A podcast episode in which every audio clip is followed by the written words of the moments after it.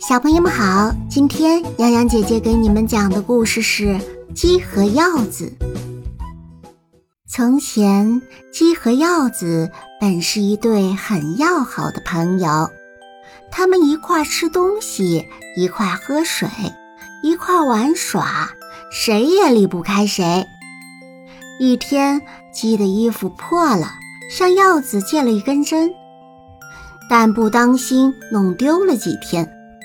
耀子来向鸡要针，鸡抱歉地说：“实在对不起，我把它弄丢了。”“怎么会丢掉呢？你肯定自己留下，不想还我。”耀子不相信鸡的话，“真的，我不管真的假的。”耀子翻脸不认人，恶狠狠地说。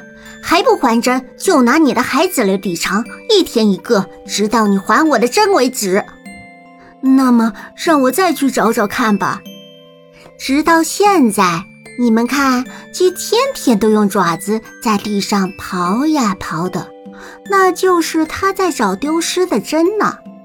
但因为针老是找不到，所以鹞子见了小鸡就要抓。